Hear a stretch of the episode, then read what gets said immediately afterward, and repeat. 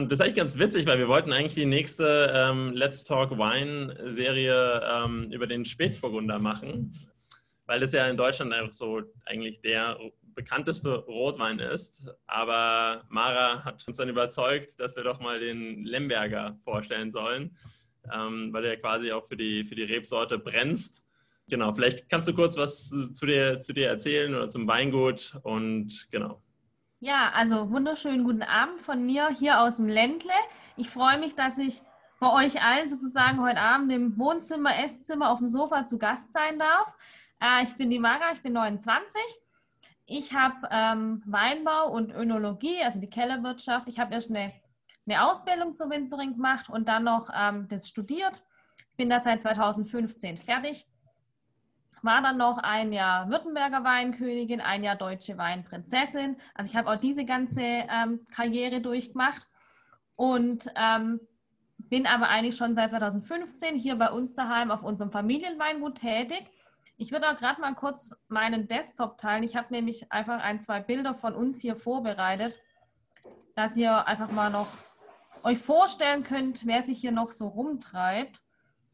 Gerade kurz gucken. Fotos. Genau, ich hoffe, ihr könnt es alles sehen. Ah, ja, also, mhm. genau. Also ähm, ich bin die älteste von drei Töchtern. Mein Papa ist also mit fünf Frauen im Haus gesegnet, seiner Ehefrau, seinen drei Töchtern und seiner Mutter, die noch im Haus wohnt. Genau, wir sind unser Familienweingut hier in der Nähe von Stuttgart. Wir ähm, haben 70 Prozent Rotwein und davon ist eben Lemberger die Hauptrebsorte. Deshalb fand ich das auch so cool, dass wir die Rebsorte einfach noch so spontan ändern konnten, Marius. Mein Papa und ich führen unser Weingut seit äh, Mitte diesen Jahres jetzt als GBR. Also haben so einfach mal einen Schritt der ja, Verantwortungsübertragung gemacht.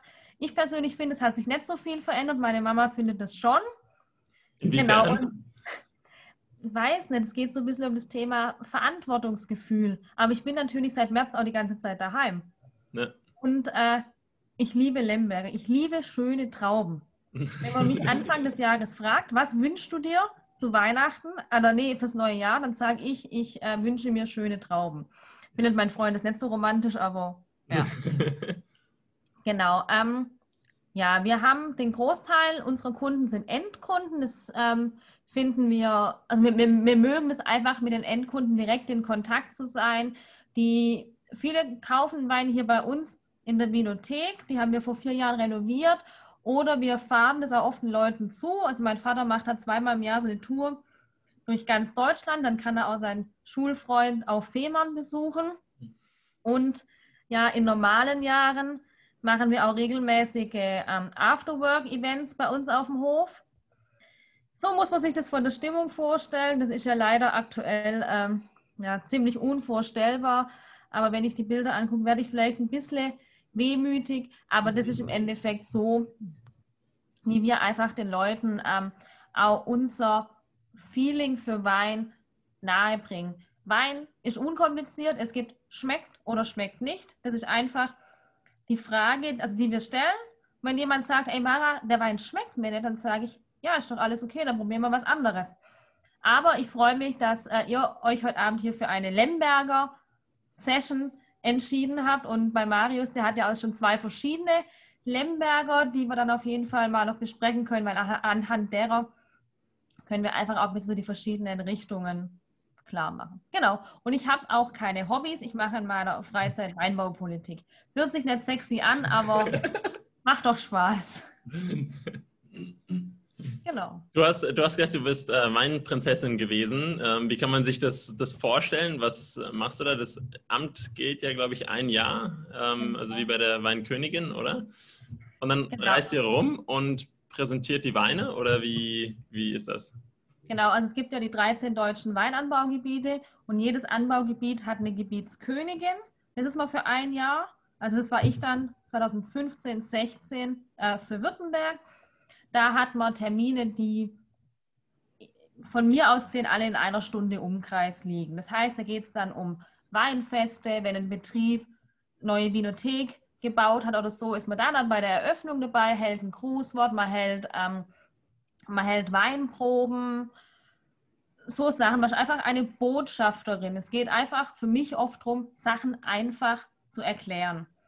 Und diese 13 Weinköniginnen in normalen Jahren gehen zur Wahl der deutschen Weinkönigin. Das haben vielleicht manche schon mal gesehen. Das kommt dann ja im Ende September im SWR im Fernsehen. Und da wird dann eben eine deutsche Weinkönigin gewählt und zwei deutsche Weinprinzessinnen, also sozusagen zwei Stellvertreterinnen oder einfach das Team der deutschen Weinmajestäten. Da macht man im Endeffekt genau das Gleiche, nur die Reichweite hat sich etwas ähm, verlängert. Also ich sage mal alles nördlich von Bonn. Das ist also das innerhalb von Deutschland.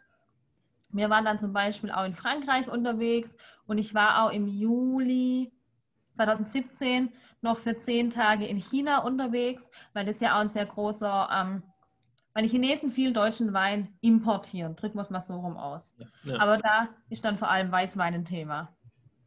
Also, also warst du quasi schon mal Botschafterin für den Lemberger weil ich glaube, der wird ja auch, ähm, vielleicht können wir auch darauf mal ähm, zu sprechen kommen, der wird ja in Deutschland angebaut, ähm, aber vermehrt, glaube ich, noch in, in Österreich und Ungarn, äh, Slowenien, glaube ich auch, Slowakei, so ja. die, die Richtung. Ähm, genau, kannst du da was zu, den, äh, zu der Herkunft sagen vom Lemberger? Genau, also Lemberger ist bei uns in Deutschland, vor allem in Württemberg als, als Heimat. Es gibt auch im Badischen einige Rebflächen, falls Rheinhessen gibt es auch einige verstreute Kollegen, die das anbauen, aber nicht viel Fläche. Was bei uns Lemberger ist, ist dann bei den äh, Kollegen in Österreich, also im Burgenland, beim Neusiedler See, die haben dann den Blaufränkisch. Das sind einfach Synonyme. Ich darf auch in Deutschland Blaufränkisch draufschreiben. Und die Ungarn haben, haben den Keck Frankosch. Ähm, wo der Lemberger oder Blaufränkisch genau herkommt, da scheiden sich die Geister es gibt, also der, der, Mann ist gestorben vor einigen Jahren, der Herr ähm, Hachenberger, der kam hier bei mir aus Feingen an der Enz. Eigentlich der Stadtbauamtsleiter von Feingen, hat sich aber in seiner Freizeit schon seit jeher dem Lemberger verschrieben. Hat er auch schon ein ganzes Buch drüber geschrieben. Ich habe es ehrlich gesagt nie ganz gelesen. Aber er hat da eben sehr viel Forschung betrieben, wo der Lemberger herkommt und einfach auch, wie die ganzen Zweige so zueinander gefunden haben. Und er, der Herr Hachenberger, ist auch dafür verantwortlich, dass hier in Feingen, also in meiner Stadt, die äh, Weinbaubetriebe sich zusammengeschlossen haben und seit 30 Jahren einen Lemberger Preis verleihen. Also seit zwei Jahren ja, läuft es international. Das heißt, da werden Lemberger, Blaufränkisch und natürlich auch andere Weine aus der Rebsorte aus anderen Ländern verkostet und dann wird der beste prämiert. Deshalb, ähm, Wo steht Deutschland da so in der, ähm, in der Konkurrenz? Ähm, die Deutschen und die Österreicher fahren ein bisschen unterschiedliche Stilistiken. Und es hängt dann leider immer ziemlich von der Jury ab, welche Stilistik sie ähm, bevorzugen. Also wir haben ja einfach immer so die Frage, nehme ich einen Rotwein, pack ihn in ganz viel neues Barrikfass und wenn man ins Glas reinriecht, hat man das Gefühl, man steht in einem Sägewerk. Das ist die eine Variante. Und die andere Variante ist, das auch mit Holzfässern zu arbeiten, aber das ein bisschen ähm, moderater zu machen und vor allem beim Wein auf, als hört sich bei 13 Volumenprozent ein bisschen blöd an, aber auf Trinkfluss zu achten, weil, also Wein soll ja getrunken werden, damit die Flaschen leer werden. das sind einfach so zwei Richtungen, die, sie, die sich unterscheiden und dann kommt es einfach darauf an, welchen Juror man fragt, was besser ist. Ja, wir haben jetzt auch äh, zwei hier. Also einmal einen, der, glaube ich, auch im Barrik war, mit äh, sogar 14,5 Prozent Volumen. Äh, Volumenprozent, ja genau. Also ordentlich. Und äh, dann noch einen ziemlich fruchtigen. Und ich finde, das schmeckt man auch echt raus. Vielleicht auch an die, an die Zuhörer oder ähm, Teilnehmer. Was, was habt ihr denn so für Lemberger ähm, gerade? Ich möchte das mal alle in die Kamera halten. Okay, einmal vom Christian Hirsch. Cool. Einmal auch von uns, gell? Genau. Ah, ist das halt gut, da ja, dann kannst du uns sagen, wie ist der denn gereift? Weißt du das? Ähm, nee, weiß ich jetzt leider nicht. Was könnt ihr mir die Rückseite mal kurz zeigen? Kann ich die lesen? Moment. Hm, Nee, aber wenn nichts von Holzfass draufsteht, dann vielleicht nicht im Holzfass. Aber der Kollege Hirsch macht sehr gute Sachen. Ich, ma- ich müsste ihn jetzt explizit fragen, aber Also ich finde ihn auch. Die, äh, die Lieder äh, sind nicht so, nicht so Ja, ganz auf der, einer der, sch- der Wellenlänge. schmeckt schon sehr nach Holz, finde ich.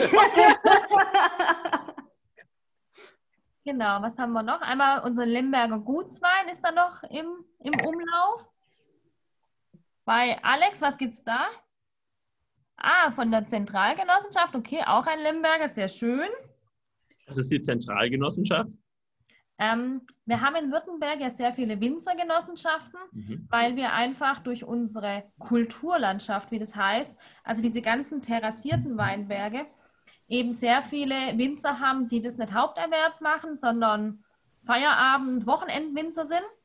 Und da es für die natürlich überhaupt nicht rentabel ist, eine eigene Kellerwirtschaft zu machen, haben die Winzer sich schon vor über 100 Jahren zusammengeschlossen zu Genossenschaften. Und weil es auch für manche Genossenschaften schon immer rentabel ist, für 20, 30 Hektar eine komplette Infrastruktur mit Kellerwirtschaft zu haben, wird dann der Ausbau des Weines in der Zentralgenossenschaft durchgeführt. Das heißt, die Trauben werden vor Ort noch von den Winzern gesammelt, natürlich gewogen etc. Und dann aber in die Zentralgenossenschaft, die liegt auch zentral in Württemberg, hingefahren und dort ausgebaut, weil es ja einfach, da sind die richtigen Experten und da ist halt einfach, das könnt ihr ja vorstellen, da hat man dann eine Maschine, die wird richtig ausgelastet.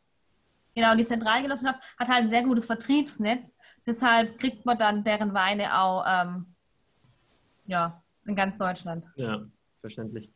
Ähm, wie wie kommt es, dass gerade in Württemberg, ähm, also ich habe, glaube ich, gelesen, 96 Prozent auch genau des äh, ganzen ähm, Anbaugebiets oder ähm, ja, des Lemberger Anbaus in Baden-Württemberg stattfindet. Ähm, wie kommt das?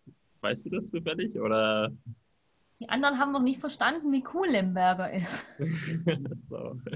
Ähm, ich weiß ehrlich gesagt nicht genau, warum gerade wir Württemberger so rotweinlastig sind. Weil bei uns ist ja einerseits der Lemberger sehr präsent und der Trollinger als andere Rotweinsorte ist ja auch. Genau, ich würde sagen zum Wohl, gell? Los mal an. Hier, nicht, nicht, dass hier irgendjemand wartet.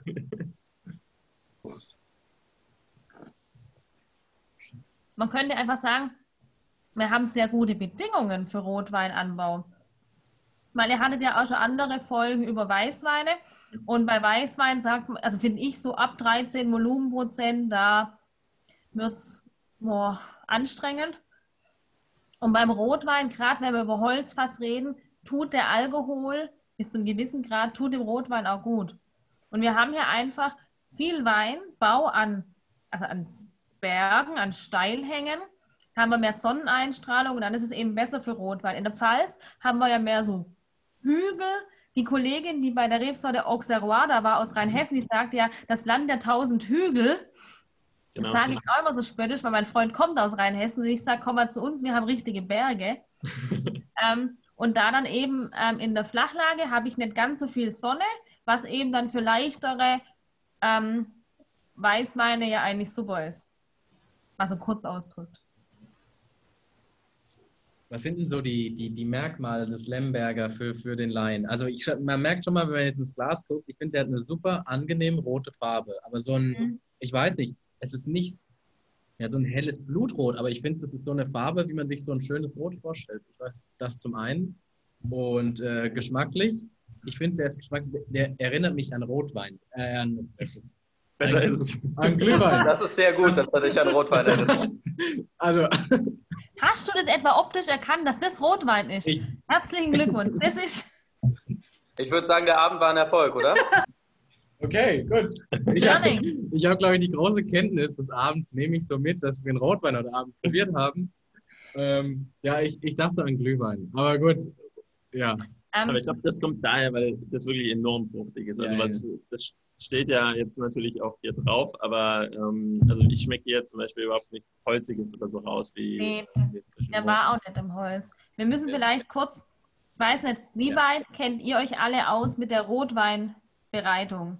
Vielleicht kannst du dazu noch ein paar Worte Ja. sagen, um Okay. vielleicht einfach mal den Also- einen oder anderen noch abzuholen. Ja, genau. Ich habe da nämlich noch ein Video gefunden aus dem Herbst, weil ich meine Schwester gezwungen habe, ähm, Videos zu machen. Das muss ich hier gerade das hier kurz freigeben. Ähm, muss ich mein Video. Hilfe. Entschuldigung, ich muss noch kurz hier. Ansicht, Details. Welches ist Video? Hier. Nee. Ich habe da nämlich im Herbst mal ein Video gemacht, mit wie viel Liebe hier die Trauben. Bewegt sich das? Wir sehen nur das Bild. Ah ja, jetzt bewegt sich was. Genau. Also vielleicht noch ganz kurz. Wir haben die Trauben ja von Hand geerntet. Dann sind sie hier in diesem Zuber drin. Und dann müssen die Beeren ja von den Kämmen getrennt werden. Und dann werden die Beeren gesammelt. Und da ich sonst ins Fitnessstudio gehe, mache ich das von Hand. Ich zeige es euch mal.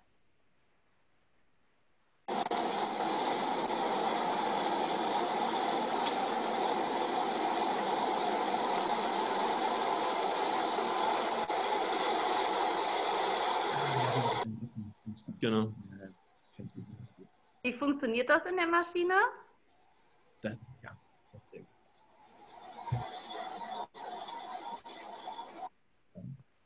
Genau, also da konnte man einfach sehen, wie hier unten dann die, ähm, die Beeren in dem Zuber drin sind. Und ähm, dann wird halt der Zuber noch ein bisschen voll. Das dauert dann eine Weile und ab und zu wechsle ich mich dann auch mit dem Papa ab. Und ähm, dann haben wir im Endeffekt die Beere im Ganzen und dann geben wir einfach in den Zuber Hefe dazu. Und dann beginnt die alkoholische Gärung. Der Zucker wird weniger, der Alkohol wird mehr. Also noch, sorry, aber noch ohne die Beeren irgendwie zu zerkleinern. Einfach nur Hefe dann auf, auf die Beeren oder werden die noch zerstückelt? Also die Beeren werden durch dieses Abwehren auch leicht verletzt. Also verletzt hört sich so negativ an, einfach ein bisschen geöffnet, angequetscht. Also sie haben dann so einen leichten Riss und da kann die Hefe eindringen und dann reicht es schon. Mhm. Genau. Dadurch, dass man ja immer diesen, dass man die Beere ja von dem Stiel wegtrennt, ist ja an der Beere oben schon mal ein kleines Löchle. Und wenn die ähm, da durch die Maschine durchfallen, das sind dann noch so Walzen, die die leicht anquetschen. Genau. Und dann ähm, entsteht der Alkohol und der Alkohol löst dann einfach noch Farbe, Aroma, Extrakt aus der Beere raus. Und dann gibt es auch noch einige Enzyme, die dann auch dafür sorgen, dass eben die Beerenhaut noch aufgeschlossen wird und dieser Öffnungsprozess weitergeht. Das Ganze lassen wir dann so lange stehen, bis der ganze ähm, ähm, Alkohol abgebaut ist. Und das kennt man ja vielleicht, diese klassischen Bilder, wenn man immer so Maische unterstößt. Habt ihr das schon mal gesehen? So ein Bild. Also da habe ich dann so ein, mh, so ein Stoßteil in der Hand, weil in, in der Wie Maische. ein Kartoffelstampfer in riesig, oder? Ja, genau. Also im Endeffekt wie ein Besen, wo unten halt eine so große Platte dran ist. Einfach ein Stiel mit Platte dran. Weil in diesem Zuber sich dann die Beerenhaut und so einfach durch diese Aktivität, die da ist, da entsteht dann ja auch Kohlensäure, dann geht die Beerenhaut und so nach oben und ich muss die immer wieder unterstoßen, damit die Extraktion richtig läuft. Und wenn das dann fertig ist, die alkoholische Gärung durch ist, das dauert so 14 Tage, je nach Menge, Temperatur und so, dann pressen wir das ab. Dann, ähm, macht ihr einmal am Tag oder wie oft müsst ihr da dann so umrühren oder so runterstoßen? ja, ähm, je nach Gärung so zwei bis dreimal am Tag. Es kommt, ja, also wenn es in der Hauptgärphase ist, dann könnte man das dauernd machen. Aber ich sage, normalerweise gucke ich dreimal am Tag, das zu tun. Das ist viel Handarbeit. Ja. Das, ja, ich sag mal so, im Herbst, da, da lebe ich im Keller. Da steht man morgens auf, zieht sich an, geht runter und dann gehe ich abends um, keine Ahnung, 23 Uhr hoch, ziehe mich aus, gehe ins Bett und am nächsten Morgen geht's weiter. Wahnsinn. Wir haben jetzt Ja. eine, eine Frage reinbekommen im, Ja. im Chat. Ähm, Hallo Mara, wann findet denn die Lese statt und mit wie vielen Helfern? Sind das immer die gleichen Helfer oder stellt ihr jedes Jahr ein neues Team auf? Ja, wann findet die Lese statt? Ähm, vor zehn Jahren hätte man wahrscheinlich gesagt, ab dem 3. Oktober. Dieses Jahr kann ich sagen, bis zum 3. Oktober. Wir sind jetzt einfach die letzten Jahre, aus 2016, eigentlich meistens schon Ende September mit, der, dem Großteil der Weinlese durch gewesen. Einfach Klimawandel, das Sach war reif, dann muss man es holen. Und ähm, wir können bei uns auf dem Betrieb circa die Hälfte mit dem Vollernter ernten. Was natürlich, ähm, gerade wenn es so heiß ist wie dieses Jahr, sehr gut ist, weil die Lesemaschine kann ja zu jeder Tages- und Nachtzeit fahren.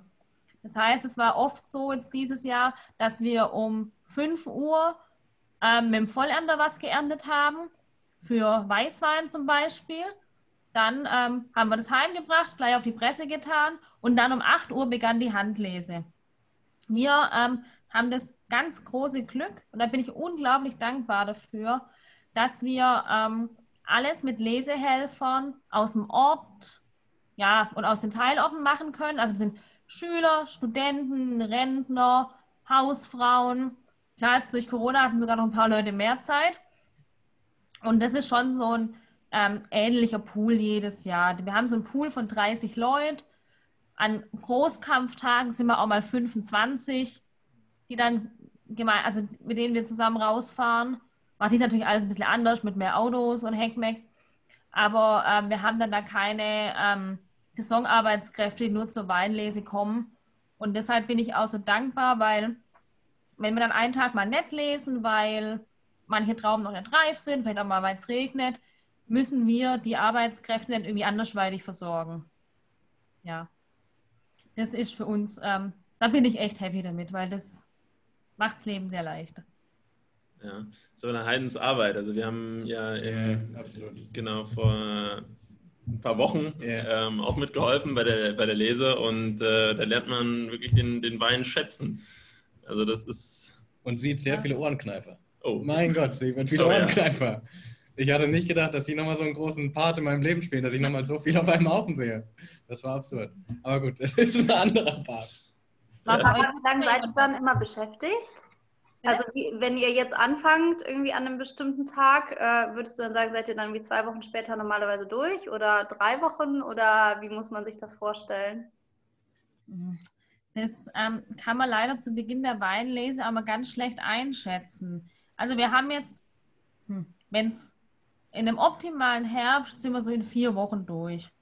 Wir haben jetzt bei uns auf dem Betrieb wenig frühreife Sorten. Das heißt, wir haben ein bisschen Dornfelder, ein bisschen Müller-Thurgau, dann kommt mal Kerner, dann kommt Spätburgunder und dann am, am Ende sozusagen, die letzten zwei Wochen sind Riesling, Lemberger und Trollinger. Natürlich auch noch ähm, Merlot und so, aber das sind keine großen Flächen. Aber gerade Riesling, Lemberger und Trollinger, die drei Rebsorten machen bei uns 70 Prozent, unsere, ja, 60 Prozent unserer Fläche aus und sind manchmal gleichzeitig reif. wie viel Hektar bewirtschaftet ihr? Zehn. Zehn. Genau. Ähm, also in guten Jahren können wir es auf vier Wochen ziehen. Und dann kann man einfach ein bisschen gucken, okay, der Weinberg hier soll einen leichteren Wein geben, dann holen wir ein bisschen früher. 2017 zum Beispiel, da waren wir vom Wetter her nicht so verwöhnt, da war es relativ nass und alles gleichzeitig reif und voll das Problem. Da haben wir alles in zwölf Tagen geerntet. Aber dann, ähm, dann hat man auch keinen Spaß mehr im Leben. Das, ja, das war nicht vergnügungssteuerpflichtig, aber ja, so ist es halt. Absolut. Ähm, vielleicht nochmal ähm, zum, zum Ausbau auch ähm, zu sprechen kommen. Ähm, du hast ja schon gesagt, im, im Barrique ähm, wird er ausgebaut, aber auch im ähm, Edelstahltank. Mhm. Ähm, genau, vielleicht kannst du darüber noch was erzählen. Genau, also ich habe jetzt ja gerade die Variante der klassischen Maischegärung beschrieben. Ja. Es ist so, wie man es kennt. Danach kommt der Wein eben in die Holzfässer und liegt dann da ein bis zwei Jahre, je nachdem, wie es dem Wein steht. Es gibt dann auch noch ein anderes Verfahren der Rotweinbereitung, was eben mehr fruchtige Weine erzeugt und andere Aromen aus den Beeren hervorhebt. Das, da geht es dann nämlich um die Thermovinifikation, heißt es. Super Wort irgendwie für so, ähm, fürs, wie heißt es, Scrabble. Da geht es dann darum, ähm, das wird auch abgebärt und dann wird ähm, die Maische, also die reinen Beeren, werden erwärmt auf so 60, 70 Grad und durch diese Wärme löst man auch Farbe und Aroma aus der Beere in den Saft. Und dann aber wird es erwärmt dann wird es noch ein bisschen abkühlt und dann wird es gepresst. Das heißt, wir haben ja irgendwie so einen Zeitkorridor von zwölf Stunden zwischen Ernte und Pressen und dann gärt nur der Saft ohne Beeren. Das ist ein Verfahren, bei dem eben weniger Gerbstoff, der den Wein manchmal so ein bisschen rau macht, ihm aber auch Fülle gibt. Da wird weniger Gerbstoff extrahiert, weil ja die Kerne, die viel Gerbstoff haben, gar nicht lange in Kontakt mit dem ganzen Saft sind, sondern einfach durch diese Wärme wird mehr Frucht extrahiert. Und es ist ein Verfahren, was ähm, einfacher ist. Weil wir müssen uns ja vorstellen, wir, wir können jetzt so, wie ich es vorhin beschrieben habe, mit der klassischen Maischegärung, das ist ein Premium-Rotwein-Verfahren. Es braucht aber auch viel Handarbeit. Man kann eigentlich nicht so viel Menge machen.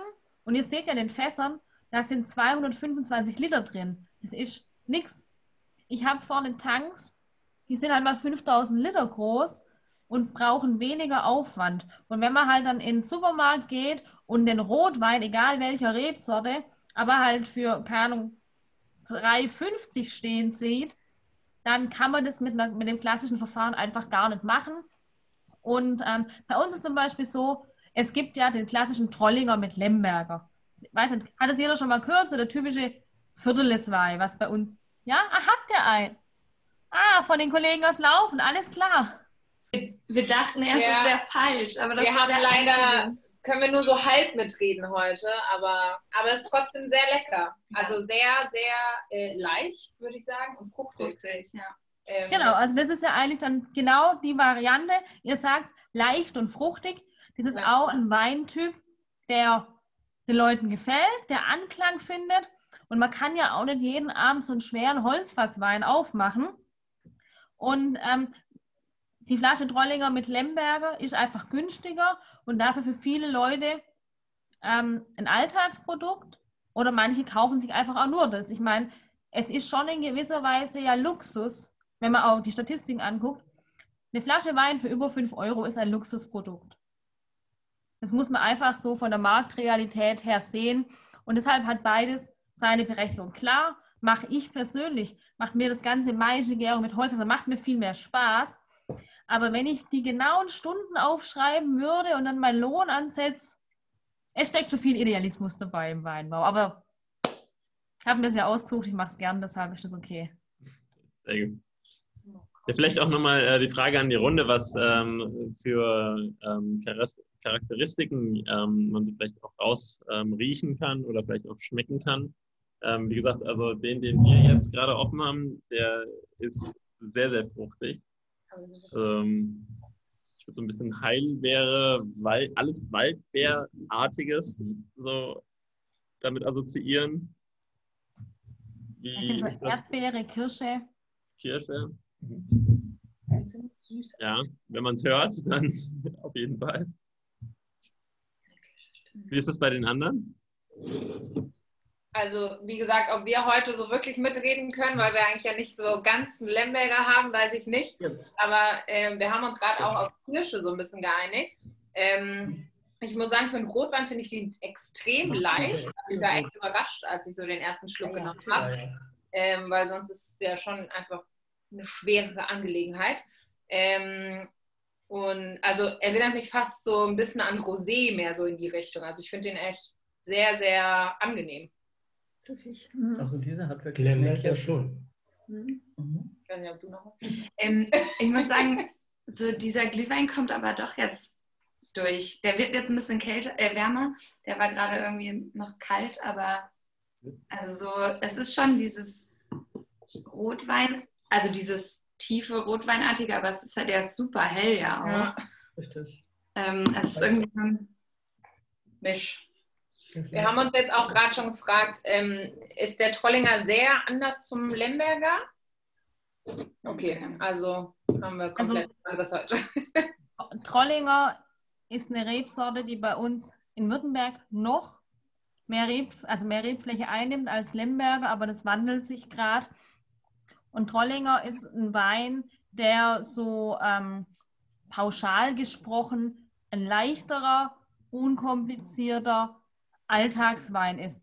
Und mancher, der lästert, der stellt auch die Frage, ob das überhaupt ein Rotwein ist mit dieser hellen Farbe. Ja, deswegen hat es mich auch mehr so, also Rosé mehr so in die Richtung, weil ich den echt Ja.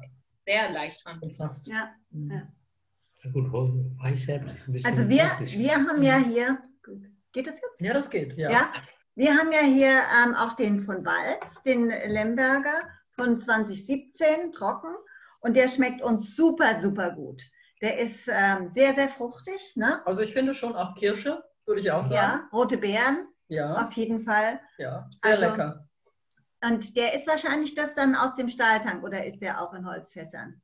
Nee, der, der Lemberger Gutswein, der hat auch schon Holzfass gesehen.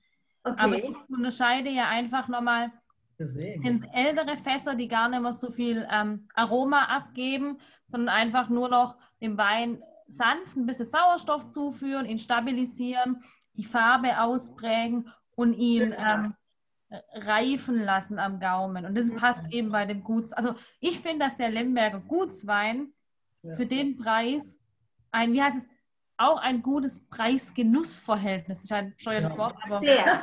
Also ja, ja, das stimmt. Ja. Der Duft Ich- ist auch schön. Der Ich habe eine Frage. Ja. Wie lange ist das äh, lagerfähig, Lemberger?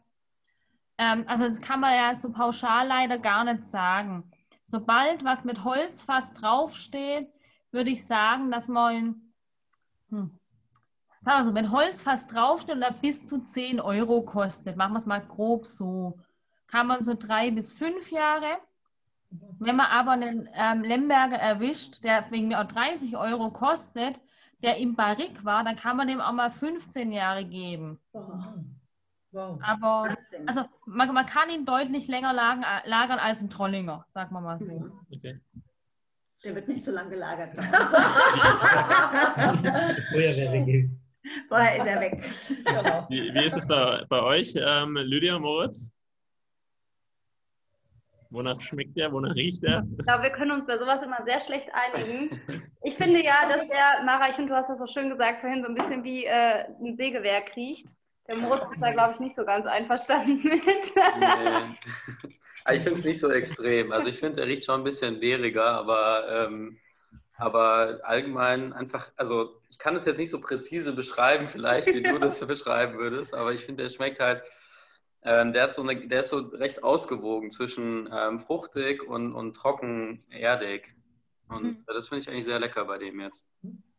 Wenn ihr dieses, ähm, oder wenn einer von euch beiden dieses Holzfass nicht so arg mag, dann kann man das einfach auch mal eine Weile schwenken, weil dann sich manchmal der Wein auch ein bisschen entfaltet, wenn man die Flasche auch gerade eben erst aufgemacht hat.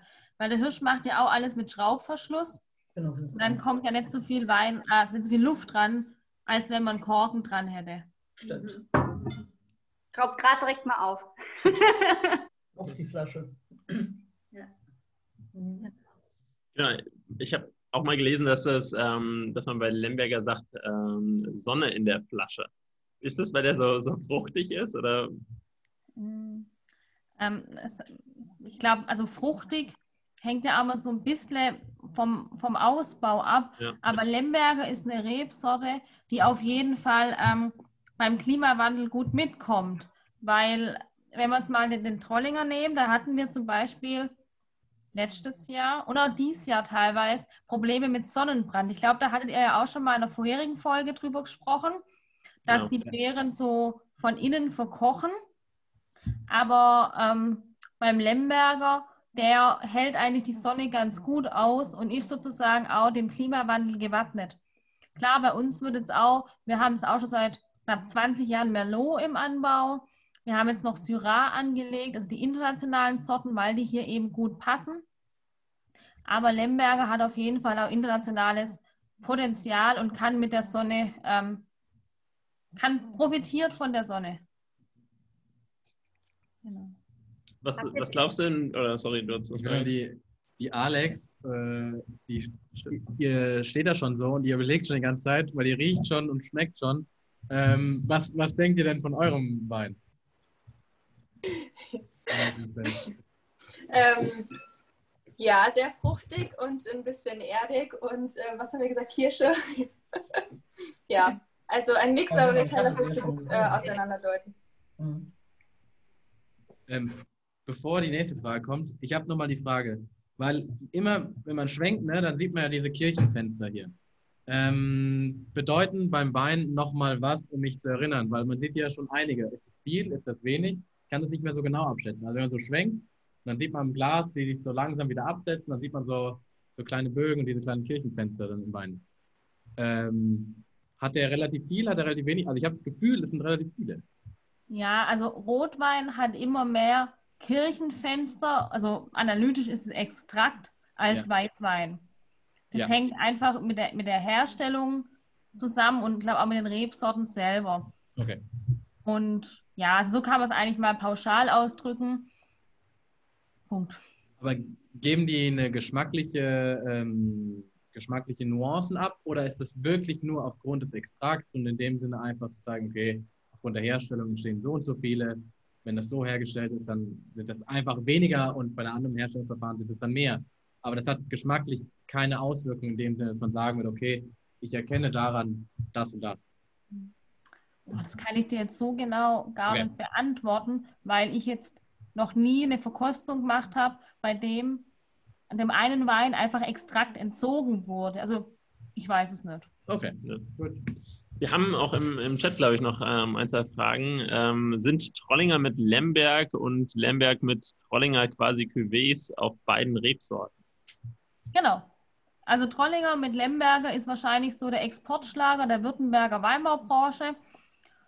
Ja, ich würde gern für andere Rebsorten stehen, aber wenn man einfach deutschlandweit, auch gerade außerhalb der Anbaugebiete, mal in den ähm, Supermarkt geht, findet man einfach viel Trollinger mit Lemberger, weil das sind einfach unsere Hauptrebsorten. Und immer die Rebsorte, die vorne steht, die ist auch anteilig mehr drin. Okay. Und dann ähm, noch eine zweite, oder dazu noch? Genau, eine zweite Frage. Ähm, hallo Mara, welche Ausbildung braucht man? Ähm, hast du für euren Be Familienbetrieb durchlaufen? Gibt es da auch eine bestimmte oder gibt es da auch bestimmte Studiengänge in Deutschland? Mhm. Ja, also ich habe ähm, ein duales Studium absolviert. Das ist nicht so aufgebaut, wie man die dualen Studiengänge so von den großen Konzernen kennt. Normal kennt man ja so dieses Drei-Monat-Drei-Monats-System. Bei mir waren es vier Kalenderjahre. Und in diesen vier Kalenderjahren habe ich 24 Monate auf verschiedenen Weingütern meine ganz klassische Ausbildung zur Winzerin gemacht. Habe also auch am Ende also eine Zwischenprüfung geschrieben, eine Abschlussprüfung gemacht und habe dann damit einfach zeitlich kombiniert sechs Semester studiert und das klassische Weinbau- und Önologiestudium. Ich denke, viele kennen ja auch schon die Fachhochschule oder die Uni in Geisenheim, also bei Wiesbaden da. Das ist ja so die alte Weinbau-Universität in Deutschland. Und es gibt seit rund zehn Jahren in Neustadt an der Weinstraße, also bei den Pfälzern, auch ähm, einen Campus, bei dem man das studieren kann, wo es eben mit diesem dualen System läuft. Und ich hatte, ähm, ich habe 2010 Abi gemacht und habe dann noch ein Jahr Weinbetriebswirtschaft studiert und habe aber in diesem, nee, es war nicht mal ein Jahr, in einem stark ein Semester, das ich, also ich habe ein Semester absolviert, habe da aber einfach festgestellt, ich kann nichts verkaufen, wo ich nicht weiß, wie es hergestellt wurde. Und habe dann eben mir eben, ja, so Ostern 2011 dann gesagt, okay, ich äh, wechsle mein Studium und bin eben unter die Praktiker gegangen. Hätte man, also mein, meine Family hätte das mir nie zugetraut, dass ich mal so der Praktiker werde. Aber ähm, so lief es eben ab. Aber es gibt ja einfach auch die Variante, erst eine Ausbildung zu absolvieren und danach zu studieren. Oder man kann ja auch eine Meisterprüfung machen, eine Technikerausbildung. Ja, also Studium, Meister, Techniker, das sind eigentlich so die drei ähm, Fort Aus- und Fortbildungsgänge, die bei den Betriebsleitern so die klassische Variante sind. Muss man so eine Ausbildung machen, um äh, dann Wein auch vertreiben zu dürfen? Mm, Also Weil Wein, jetzt beim Bier zum Beispiel gibt es ja viele so Hobbybrauer oder eben, wie du vorhin gesagt hast, bei den äh, Genossenschaften dann die, äh, die Hobby, die Feierabendwinzer, wie du gesagt hast. Also müssen die auch alle ausgebildet sein oder, ähm, oder kann ich einfach mir das einfach, aber kann ich mir das über eine gewisse Zeit auch anlesen und mir selber durch Ausprobieren das aneignen?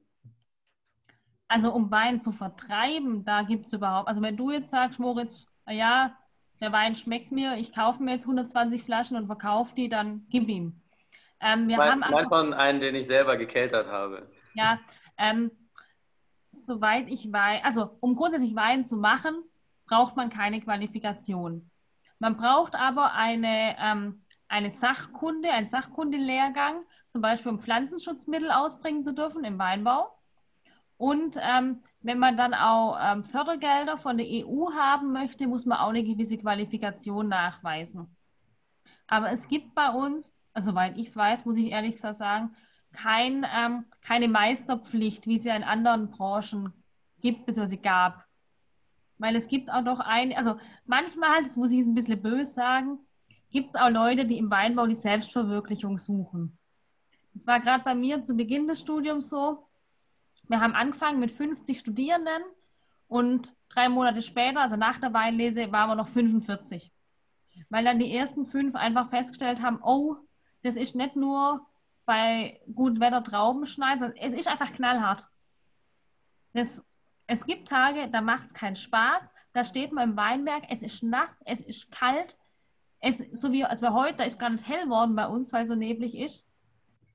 Ja, da braucht man schon Motivation, um das zu machen, aber ja, es gibt auch wieder andere Zeiten, die gleichen das dann wieder aus, aber da werden schon manche auf den Ta Boden der Tatsachen zurückgeholt. Wie, wie ist das bei deinen ähm, Schwestern?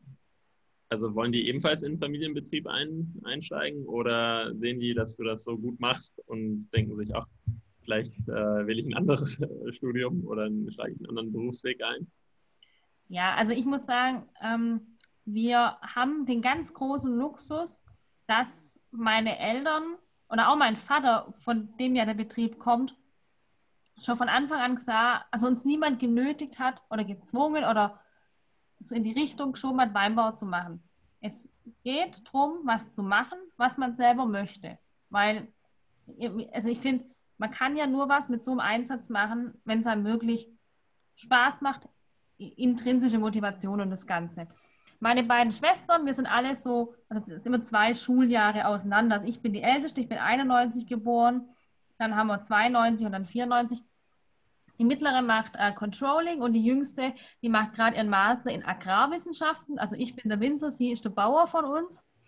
Und ähm, da, die sind bei unseren Veranstaltungen und auch bei so Absprachen, wenn es um neue Ausstattung geht und auch so ein bisschen meine Diskussionspartner sind sie immer da.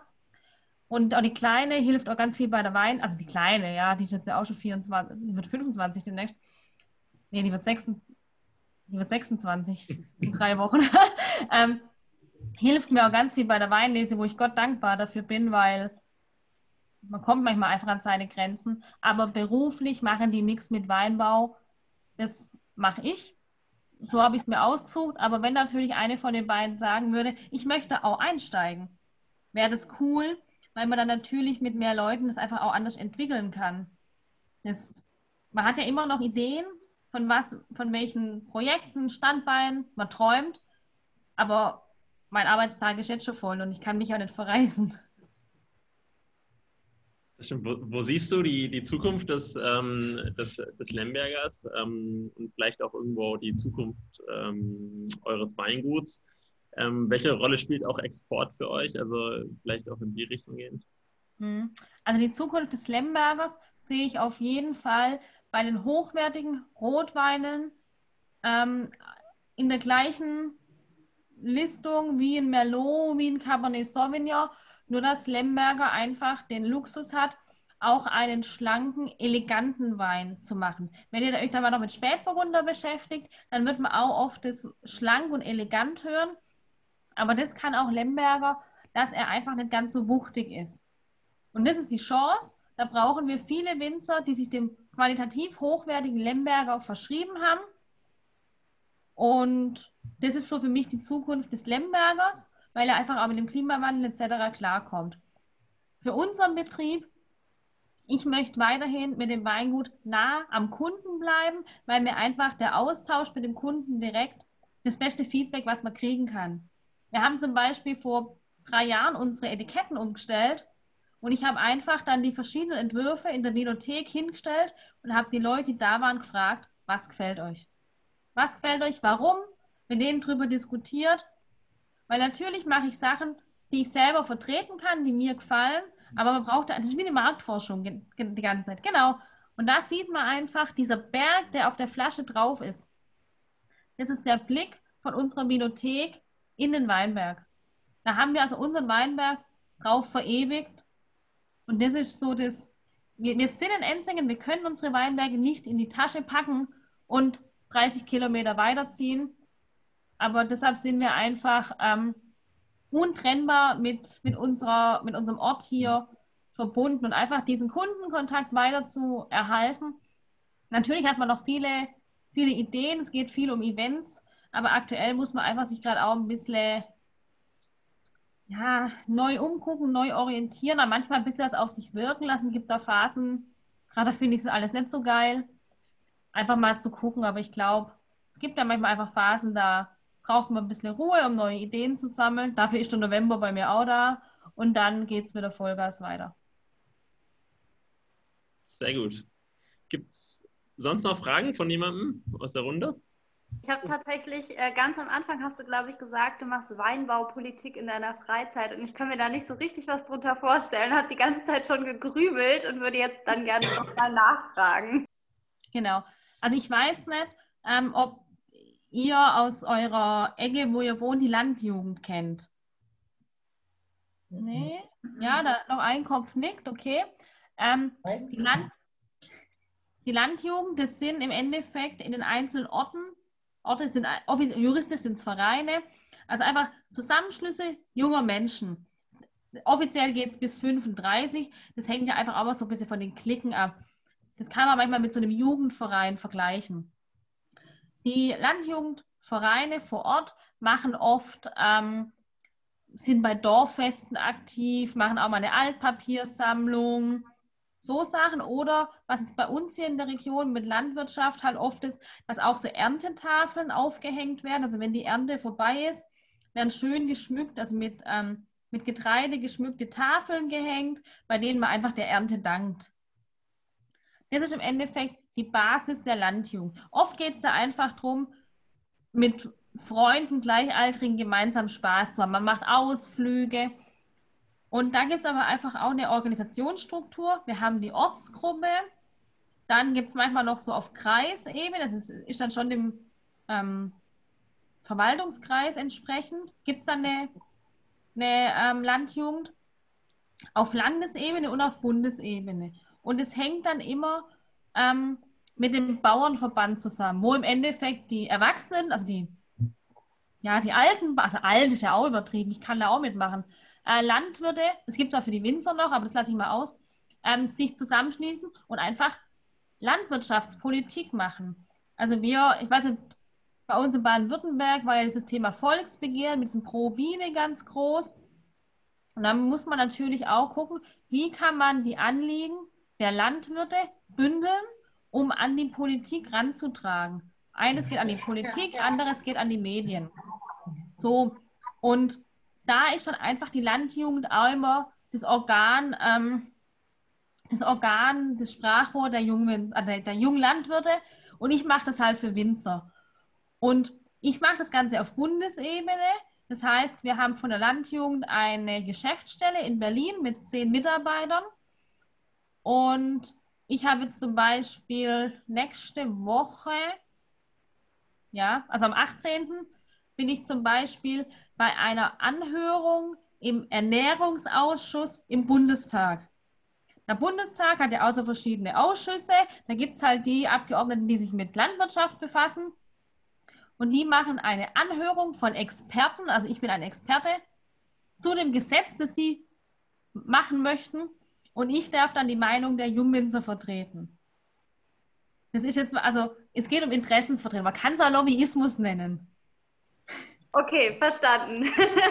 Ja. Danke dir.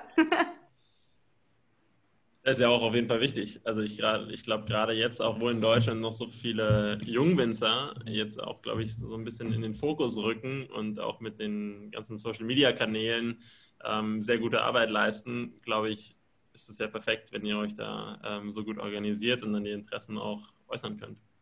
Ja, und es geht vor allem halt darum, das ist für mich immer so das, das Totschlagargument, wir sind die Zukunft. Das, was heute verabschiedet wird, muss ich, also ich bin jetzt knappe 30, muss ich jetzt 30 Jahre lang, mindestens eine Generation, ich werde mit 60 in Ruhestand gehen können, muss ich mit leben, mit arbeiten können, mich entwickeln können. Leider sind aber bei uns in der Landwirtschaftspolitik doch alte, weise Männer, wenn man es mal ganz ähm, pauschal ausdrückt, Weise. sind halt noch einfach viele, ähm, also fehlt so eine Mittelschicht im Alter. Und da ist einfach die Aufgabe der Landjugend. Die Landjugend darf frech, laut, ein bisschen aufmüpfig sein, aber im Endeffekt wollen sie das schon, die ganzen alten Herren, weil, muss man ihnen einfach mal sagen, wo es lang geht. Frischer Wind ist wichtig. Was sind denn so die aktuellen Themen? Also das geht ja so total an einem vorbei, wenn man nicht irgendwie in, in, der, in der Szene so drin ist. Was sind so eure, ja, was ist denn gerade bei euch wichtig? Mhm. Also klar, das ist Weingesetz, aber das, ähm, ja, das sind Details, über die wir uns streiten. Ob ihr da nachher wirklich auf der Flasche was merkt, können wir uns ja in drei Jahren nochmal unterhalten. Was natürlich für uns ein ganz ähm, großes Thema ist, sind diese ganzen Insektendiskussionen, Artenvielfalt, weil ja ähm, die Landwirte und arme Winzer schon viele Sachen machen. Es gibt so viele Sachen, die sind für uns selbstverständlich, dass man gar nicht mehr drüber spricht. Und aber einfach manchmal durch ja ähm, Bürgerinitiativen da Prozesse angestoßen werden, wo wir dann halt gucken müssen, dass wenn dann eine Gesetzesänderung geplant ist, dass es eben immer noch mit unserem Handeln, Wirtschaften vertretbar ist. Weil es hört sich vielleicht ein bisschen unromantisch jetzt an, aber wir müssen ja auch so arbeiten, dass wir dabei Geld verdienen können. Weil ich mache das ja nicht, um, ich meine, ja, wir, wir machen Landschaftspflege, ich mache beruflich Landschaftspflege, aber am Ende muss ich halt auch von meinem Weinverkauf leben. Und da muss man natürlich immer eine Balance finden zwischen ähm, den, den Interessen der verschiedenen Akteure, sei es der Umweltschützer und sei es der Landwirte. Und was natürlich für uns jetzt auch, ähm, letztes Jahr war ja noch Düngeverordnung so ein Thema, das ist bei den Winzern aber weniger. Was wir jetzt einfach aktuell sehen, ähm, ich finde, durch Corona waren wir ja alle viel daheim. Und es war für uns eigentlich sehr schön zu sehen, dass sich auch viele Leute wieder auf die heimischen Produkte besonnen haben. Also wir sind ja hier ein Aussiedlerhof. Äh, unsere Nachbarschaft ist ein Landwirt und der hat seit zwei Jahren ähm, Hühner. Man hat einfach an der Hofeinfahrt einen Schrank stehen, wo man sich Eier rausnehmen kann und das Geld in eine Kessel schmeißt. Der hat gesagt, seit Beginn von Corona sind seine ganzen Gastronomieabnehmer weggefallen, weil die hatten ja teilweise zu oder haben viel weniger braucht. Aber einfach durch die Spaziergänger ist der Eierabsatz so rasant gestiegen. Der hat da auch noch Kartoffeln reingelegt, also so abpackte Kartoffeln und so. Das ist eine unglaubliche Chance. Und das müssen wir einfach mitnehmen. Ich, also mir ist eigentlich ganz wichtig, dass wir wieder bei allem zu Maß und Mitte kommen. Ich freue mich ja, wenn jeder von euch jeden Abend eine Flasche Lemberger trinkt, aber das ist auch nicht gesund. So, geht, so ist es auch beim, beim Fleischkonsum. Da wir können auch nicht jeden Tag ein T-Bone Steak essen, weil irgendwo muss das Fleisch ja auch herkommen. Und die, die, die Kuh hat ja auch nicht nur ein T-Bone Steak, sondern auch noch andere Produkte. Also Maß und Mitte und vor allem einfach auch wieder mehr lernen, was regional und saisonal ist. Ich muss auch sagen, ich esse auch gern Tomaten das ganze Jahr, ja, aber die wachsen nicht das ganze Jahr. Man müsste sich einfach aktuell mit Kohl anfreunden. Ja, tue ich mir auch noch schwer. Lecker. Ja. Aber ich denke, das ist ein ganz schönes, äh, schönes Schlussplädoyer. Wir haben allerdings noch, ähm, noch eine Frage. Hallo Mara, was hältst du aus Winzersicht von der Öko-Weinentwicklung und ist das bei eurem Betrieb ein Thema? Die Frage kommt von Christian. Ja, hm. Öko-Wein. Ähm, es hat alles seine Berechtigung. Es soll jeder so wirtschaften, wie es für ihn okay ist, solange er die Flächen des anderen nicht negativ beeinflusst. Also wir haben ja vor allem im Weinbau mit Pilz, wir haben ja weniger Probleme mit tierischen Schädlingen, sondern mehr mit Pilzkrankheiten. Da ähm, soll jeder in seinem Stück so machen, wie er möchte. Man muss nur danach gucken, dass man eben nicht durch seine Arbeit den Nachbarparzellen negativ beeinflusst. Und im Öko-Weinbau ist halt so, dass natürlich die ähm, chemisch-synthetischen Pflanzenschutzmittel verboten sind. Da läuft eben sehr viel über ähm, Kupfer, Schwefel und dann auch noch verschiedene ähm, Pflanzenstärkungsmittel. Das ist ähm, bei Weinbaubetrieben, die sehr, wie nennt man das, also die sehr schnell nach Regen ihre ganzen Flächen wieder befahren können mit dem Traktor. Gehen wir mal in die Pfalz oder nach Rheinhessen. Die haben einen leichten Sandboden, da regnet es, dann das Wasser fließt schnell ab, dann können die wieder mit dem Traktor fahren, weil das ja auch relativ flach ist. Gehen wir mal zu uns. Wir haben steile Berge und wir haben vor allem jetzt hier bei uns Käuperboden. Käuper muss man sich so ein bisschen wie Ton vorstellen. Also wird dann schnell ein bisschen speckig, der Boden. Das heißt, wenn es regnet, kann es schon mal einen Tag oder zwei dauern, bis wir mit dem Traktor wieder durchfahren können. Und wenn ich eben Pflanzenschutzmittel habe, die ich immer vor dem Regen einsetzen muss, dann ähm, ist das bei uns halt manchmal schwierig, weil ich gar nicht so schnell alles fahren kann. Und dann sind einfach Kollegen in Rheinhessen, ich sage, Rheinhessen ist immer so mein Beispiel, gibt es auch hier in Württemberg Flächen, die in Rheinhessen können schnell mit dem Traktor fahren, die können eine große Arbeitsbreite haben und das können wir mit unserer Landschaft nicht. Es gibt auch hier Bio-Kollegen, das ist alles okay. Wir, wir natürlich, also wir sind kein biologischer Betrieb, aber wir wirtschaften nach dem integrierten Pflanzenschutz. Das heißt, man sucht sich einfach aus beiden Sachen das Beste zusammen. Weil, also mein Vater, der fährt schon gern Traktor. Aber im Sommer, da hat man die Schnauze voll, der kommt von dem Karren nimmer runter. Und deshalb versucht man ja auch, so viel wie nötig zu machen, aber doch auch wieder so wenig wie möglich. Weil der ist auch froh, wenn er im Sommer mal abends um sieben noch auf die Terrasse hocken kann und seinen Feierabend genießen kann, weil das hat man irgendwann auch nichts mehr vom Leben. Also es hat alles seine Berechtigung. Jeder soll so wirtschaften, ähm, wie es für ihn okay ist. Und da wandelt sich sicher viel. Aber das Wichtige ist mir nur, es heißt nicht immer, Bio ist gut und nicht Bio ist schlecht wir haben, finde ich, in unserer Gesellschaft eine Tendenz, die in eine Splittung dieser Sache geht.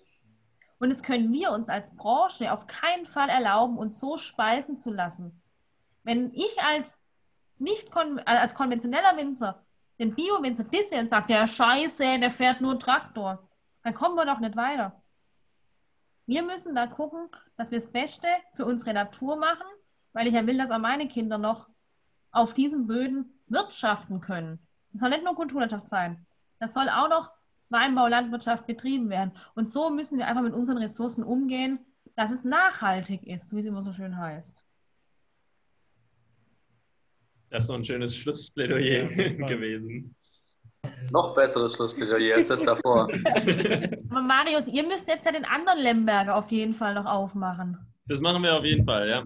Ja, weil das ist ja so der, Lemberger aus dem Barrikfass, also diese Lemberger WW, das ist so ein Steckenpferd, der war im äh, neuen Holzfass. Und das ist jetzt was, wo ich sagen würde, das passt zum richtig klassischen Weihnachtsmenü.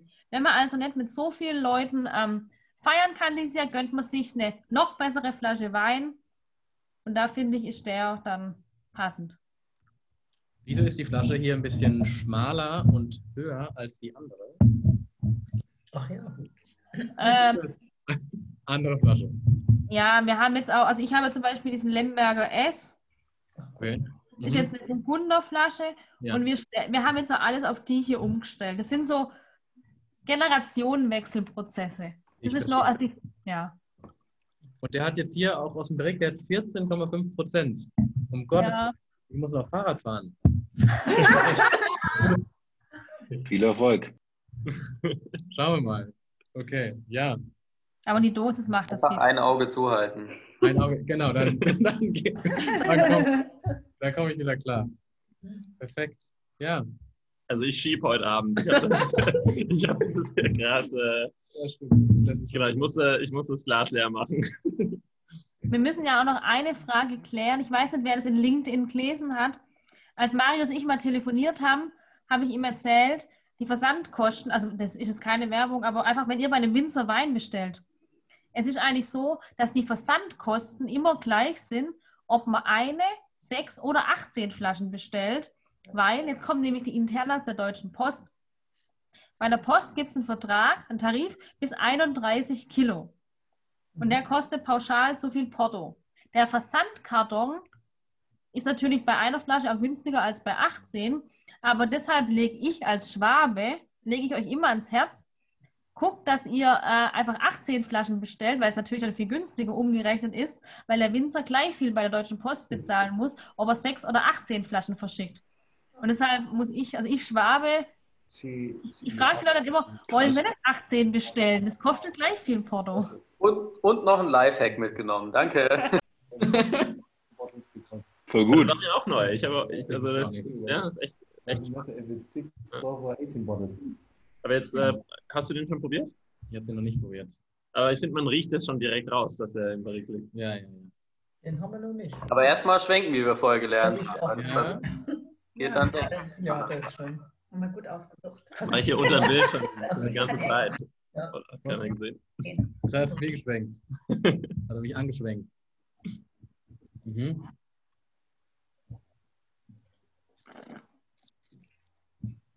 Genau, und ähm, wenn ihr sonst noch irgendwelche Fragen habt zum Weinbau, wie, wie wir das so teilweise machen im, im Jahr über, äh, schreibt mir einfach über Facebook, Instagram, LinkedIn habe ich jetzt nämlich gerade auch ein bisschen rantastet. Und ich habe auch ähm, bei uns in Instagram ganz viele Videos schon gemacht, wie wir was so übers Jahr machen. Also wenn ihr euch das mal angucken wollt, da ähm, habe ich immer so Stories gemacht, dann drehe ich das im Weinberg immer mit, weil das natürlich dann das vielleicht nochmal ein bisschen greifbarer macht, als wenn ich ähm, das irgendwie in so einer Weinprobe erzähle und ja. Ich, ich, fand noch, ganz, ich, fand das, sorry, dass ich dich da unterbreche, aber ich fand das auch ganz spannend, weil ähm, auf deinem Instagram-Kanal ähm, hast du, glaube ich, auch mal was zu dem, äh, zu dem Pilzbefall ähm, mhm. erzählt ähm, am, am Rebstock selbst und das war eigentlich ganz, ganz spannend, das mal so live mitzuerleben und zu sehen, okay, woran liegt das jetzt und äh, warum muss man den schnell rausnehmen, sonst äh, greift er über auf die anderen. Also ganz cool. ja, da guckt mal ein bisschen. Ja, also wir sind aktuell ähm, jetzt gerade dabei, wir haben jetzt die Weinberge, die wir nächstes Jahr neu pflanzen möchten. Die haben ja nach der Ernte dieses Jahr jetzt gerodet, nennen wir das, also alles abgeschnitten. Und da haben wir einfach verschiedene Gründe, warum wir das rausmachen. Und das habe ich da auch gezeigt. Ich habe noch ein Bild, was ich jetzt ähm, eigentlich so ganz passend finde, wenn man mal verstehen will, wie ich ticke dann ich glaube, äh, das hier, also ich und meine geliebte Flasche Lemberger, ist vielleicht so das ganz passende Bild, wenn ich da mit meiner Magnumflasche kuschel.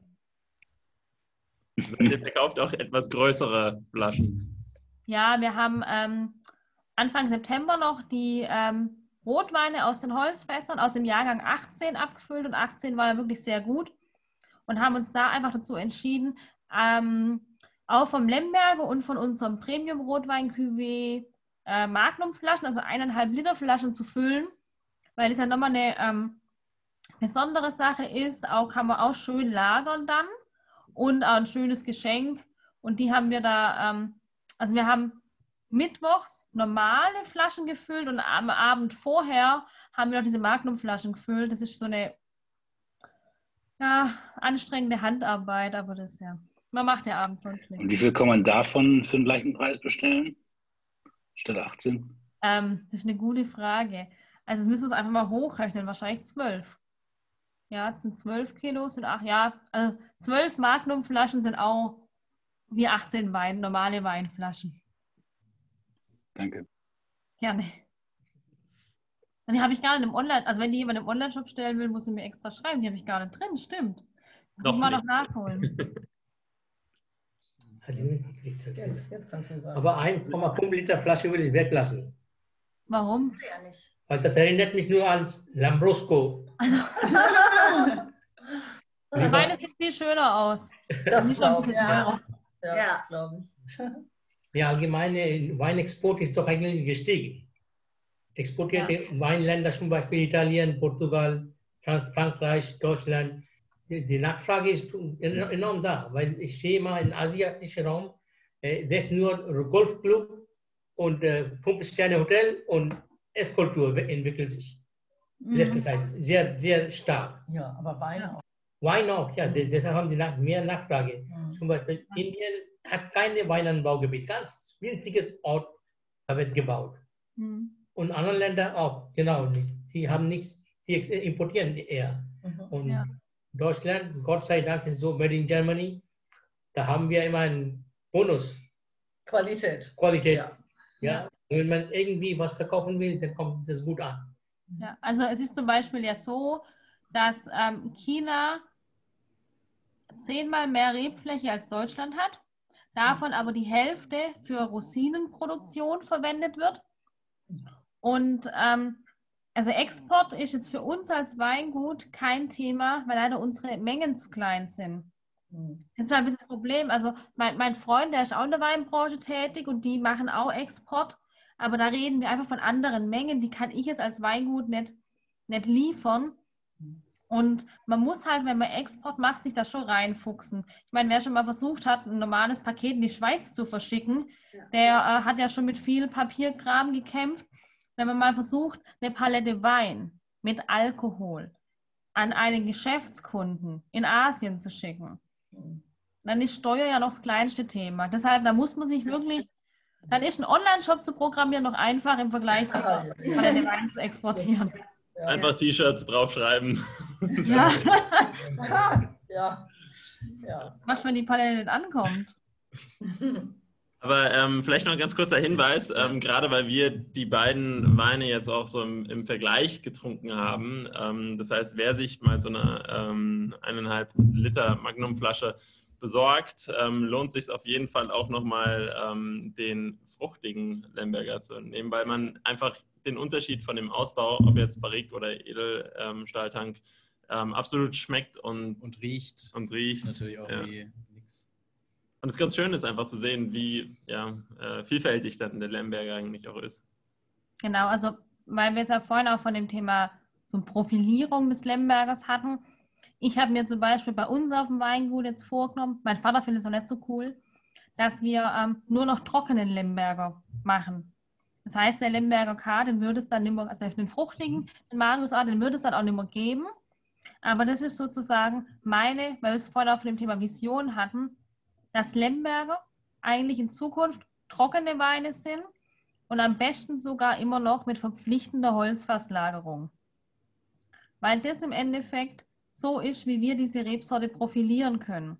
Wir haben natürlich immer das Problem, jeder möchte individuell sein. Das heißt, wenn es die Vorgabe ist, Lemberger trocken aus dem Holz, wird es den ersten geben, der es anders macht.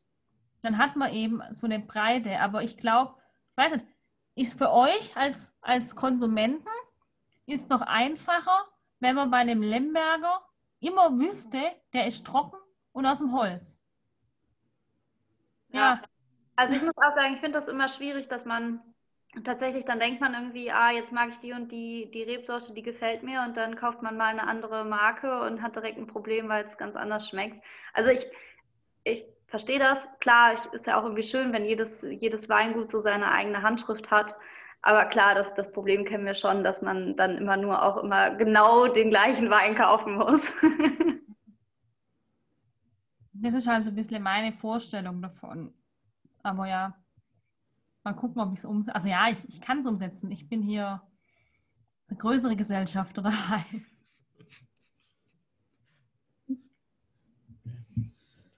Gut, gibt es ansonsten noch Fragen?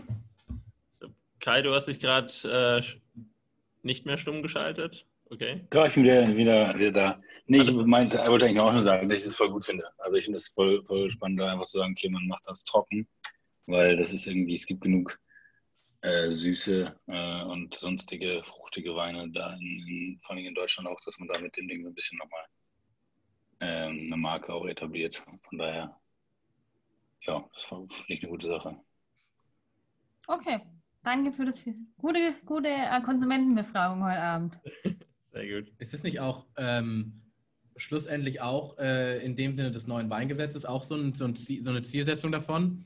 Und hast du nicht gerade auch in dem Sinne Lobbyarbeit schon innerhalb der, der Kunden betrieben und gesagt, okay, wir, weil ich habe heute, war glaube ich irgendwo ein Artikel in der FAZ oder so und ich habe das gesehen. Steffen Christmann.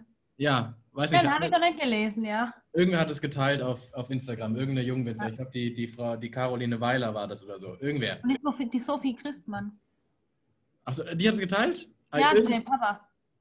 Irgendwer hat es geteilt auf Instagram, ein Foto davon, aber ich wusste nicht genau, wer es war. Und da war ja genau, die, die Überschrift war ja genau die Quintessenz des Ganzen. Darin stand, ähm, den deutschen Wein fehlt es, irgendwie fehlt das Aushängeschild, beziehungsweise es fehlt der Charakter, die Identität. Profilierung. Die was? Die Profilierung. Ja, pa pardon, pardon, du hast es besser im Kopf als ich, ich habe es nur überflogen, es tut mir leid. Ja. Ähm, ja, ist, doch- ist doch auch dann äh, eigentlich genau das, das, das was man mach, mehr machen möchte, dass man irgendwie sagen muss, okay, wir haben ja diesen Standard, wir haben nicht nur den Riesling, sondern wir haben auch den äh, Lemberger Trocken aus dem Barrique und das sind deutsche Weine und es sind deutsche Qualitätsweine, gerade im, im äh, Blick auf die Rotweine, die halt noch ein bisschen, naja, wo, wo Hinter den Bordeaux-Weinen stehen. ja, das auf jeden Fall, also wo die international noch nicht so, die deutschen Rotweine noch nicht so anerkannt sind. Hm. Also vielleicht ist ein ganz kurzer ähm, Ausflug zum Weingesetz. Wenn man die ähm, Weinbauregion in Frankreich, in Italien anguckt, die verkaufen sich ja über Herkunft. Da ist ja oft so, dass man einfach einen Wein kauft, der aus einer speziellen Region kommt. Champagner kommt aus der Champagne. Da muss man sich dann ja erst, ich meine hier, Moët Chandon, wie heißen die? Ich kann es nicht aussprechen. Möd, einfach Möd. Ja, Mö. Genau. Genau. Ja, also ich hatte zwar mal Französisch Abitur gemacht, aber schon ein paar Tage her. ähm, das ist jetzt in dem Fall zwar ein Sekt, aber ein, ein Produkt, das sich als Marke über den Produzenten verkauft. Das heißt, wenn ich irgendwann schaffe, dass ihr sagt, ha ja, ich trinke einen Walzwein, dann habe ich es ja geschafft. Aber die anderen verkaufen sich über ihre Herkunft, über ihre Region. Und dann ist ja auch so in Frankreich, Italien, je genauer die Herkunft auf dem Etikett beschrieben ist, desto höher ist auch die Qualität. Das heißt, wenn auf dem Wein einfach nur draufsteht, kommt aus der Champagne oder kommt aus der Champagne, dann ist es dann Basis. Und die können das ja aber auch noch viel mehr klassifizieren, wo das Produkt herkommt. Und dann ist eben so, je enger die Herkunft, desto höher ist die Qualität. Das heißt, wir stellen in Deutschland ein bisschen dazu um.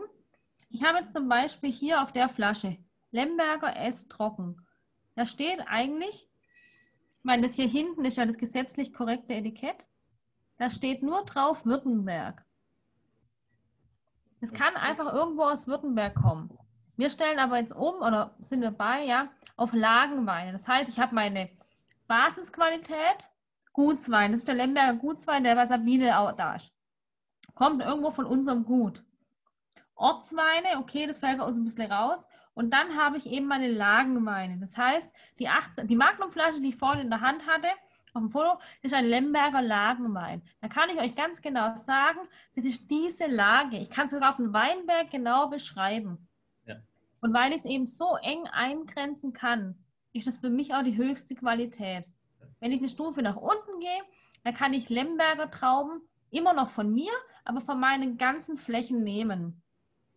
Und dahin, also eigentlich ist unser Ziel, dass man irgendwann sagt, ach ja, ich trinke den Enzinger Schanzreiter. Dann weiß ich, oh ja, super Qualität. Wenn ich nur einen Württemberger trinke, ist auch gut, aber es ist Basis. Also so rum stellen wir das um, obwohl es in Deutschland sicher noch 30 Jahre dauert, bis wir uns ein bisschen von den Rebsorten lösen, weil, also das ist ein ganz übertriebenes Ziel, aber ich könnte ja sagen, wenn ich nur noch meine ganz kleine Herkunft draufschreibe, hier bei mir in, in, in, im Weinberg, dann darf er nur noch Lemberger sein, weil das ist einfach das Beste für die Lage. Ich brauche hier kein Dornfelder anbauen, das braucht man nicht. Aber das heißt ja, dass es, ähm, also sowas können ja so kleinere ähm, oder vergleichsweise kleinere oder Familienbetriebe dann besser machen als jetzt, also je größer ein Weinbauer oder ein Winzer wird, desto schwieriger wird sowas ja. Ne? Also so eine, so eine Genossenschaft, die könnte sowas wie du, so ein Lagenwein ja eigentlich kaum anbieten, weil die hat ja aus tausend Lagen äh, dann Trauben oder Beeren. Ne? Ja, das ist halt, du triffst es gerade auf den Punkt. Das ist der Konflikt, den wir in der deutschen Weinbaupolitik gerade auskämpfen. Was machen wir mit den großen Betrieben? Das ist eine Richtungsentscheidung. Ich meine, bisher, seit 1970, haben wir ja Spätlese, Auslese etc. Ihr kennt's. Da gehen wir einfach nur nach dem Zucker der, der Beere. Und jetzt sagen wir plötzlich, der Grund, auf dem sie gewachsen ist, die Beere, ist ausschlaggebend. Ja, die also ich habe jeden Tag mit den Genossenschaften zu tun. Die haben auch auf jeden Fall für alles ihre Legitimation, ist alles gut. Aber es ist einfach eine, eine Richtungsentscheidung, die man treffen muss. Mhm. Aber vor allem, wenn sie es wollen, könnten sie es auch hinkriegen. Hören Sie nicht so gerne darauf. Ich habe noch, ich hab noch zwei kurze Fragen. Frage 1, du hast ein S bei dir stehen, wir haben ein K. Oder ein WW. Ja. Also diese Buchstaben sind gerade auch noch Umstellungsware sozusagen. Okay. Äh, ich hatte es gerade eben erwähnt, es gab, gibt ja diese Prädikate. Kabinett, Spätlese, Auslese. Äh, Das ist einfach ein Generationenübergang. Das S, was ich jetzt hier auf der Flasche habe, ist, war früher die Lemberger Spätlese trocken. mhm. Haben wir ein S draus gemacht. Und wir haben jetzt ähm, alle unsere Weine, die fruchtig ausgebaut sind, mit einem K versehen. Weil wir haben eigentlich einfach einige Kunden, die gerne ein bisschen was Süßeres trinken möchten. Und die haben einfach die Leitlinie, ach ja, wenn ein K drauf ist, dann schmeckt es mir so, kurz ausdrücken. Ja, ja. Und das WW, das gibt es in Zukunft nicht mehr. Dieser Lemberger WW ist in Zukunft der Lagenwein. Das WW ist im Endeffekt unser WW, Weingut Wals. Das haben wir auf unserem Kennzeichen überall drauf. Das ist unser Aushängeschild als Lemberger. Ah, ich verstehe. Jetzt verstehe ich es. Ja. Ah, okay. Also den sollten wir auch bestellen. Auf jeden Fall. Gut. Perfekt. Ich habe gerade den Gußwein bestellt. Nein, das ist auch alles gut. Ich hatte Marius auch noch eine Flasche. Ähm, wir haben auch so eine Jahreszeitenserie. Also wir haben für jede Jahreszeit eine, äh, einen Wein. Das sind vier Cuvées. Ich finde, sie sehen total cool aus. Ich liebe die Etiketten. Und da haben wir im, äh, im Winter, also im Enzinger Winter, das ist eine Cuvée aus Lemberger und Merlot. Und das ist eigentlich so ein super schönes Spiel von Regionalität mit Internationalität. Dieser Merlot haben wir seit 20 Jahren, also auch schon alte Reben, also der Weinberg hat sich auch schon gut eingespielt. Und der Merlot hat so was ganz Würziges, Prägnantes. Und das kann dann mit dieser ähm, Frucht vom Lemberger sich gut kombinieren. Deshalb schließt sich sowas auch nie aus. Und da ist Lemberger, das habe ich noch gar nicht gesagt, aber auch ein ganz toller Cuvée-Partner. Das kommt auch, also Lemberger ist super. Ich glaube, das äh, fasst das ganze Thema sehr gut zusammen. Ja, perfekt. Ja, ähm, Mara, vielen Dank für die ganzen Einblicke. Ähm, ich muss gestehen, ich wusste vorher wirklich wenig über, über Lemberger. Ich habe Wikipedia gelesen und äh, das war mein Überblick, aber so tief in der Materie war ich nicht drin. Ich auch nicht. Ähm, ich glaube, die anderen Teilnehmer haben mit Sicherheit auch einiges gelernt. Sehr gut. Ähm, genau, an der Stelle, ja, vielen Dank. Ähm, den Wein gibt es auf der, auf der Homepage im eigenen Online-Shop. Ähm, genau, und ähm, ich denke, wer Fragen hat oder so eine Magnumflasche will, kann mit Sicherheit auch äh, direkt einfach mal eine E-Mail schreiben, ähm, wenn es noch nicht im Shop ist. Und ansonsten, Ja. bedanken wir uns für alle Teilnehmer, alle interessanten Fragen und wünschen noch einen schönen Abend. Also wir haben noch zwei angebrochene Flaschen, also die, die schaffen, aber Wir, wir haben Ähm, vielleicht noch jemanden hinten, der noch einen Schluck Wein haben möchte. oh ja, äh, genau. Auch jemand, der uns hilft. Schaffen wir nicht mehr. Perfekt. Danke euch, dass ich dabei sein durfte und lasst euch den Lemberger weiterhin schmecken.